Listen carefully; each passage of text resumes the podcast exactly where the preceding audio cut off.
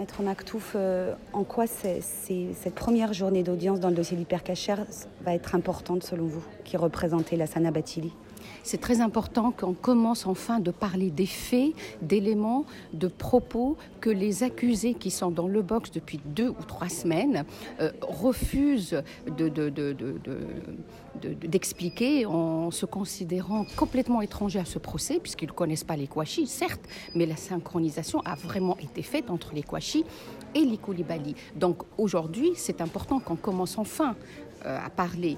des faits se rapportant à Koulibaly, puisque oui, il y a des connexions avec les Koulibaly, oui, il y a une téléphonie, oui, il y a un apport logistique et de l'aide, et ça, c'est très important. Nos, euh, nos clients, les parties civiles, ont besoin de comprendre ces connexions, ont besoin d'entendre les explications de, de, ces accusés euh, qui, jusque-là, euh, ne comprennent pas ce qu'ils font dans le box. On a les, preuves matérielles pour certains de leur complicité directe avec Koulibaly il y a une instruction qui a été très bien faite, la preuve matérielle, que ce soit la téléphonie, que ce soit l'ADN,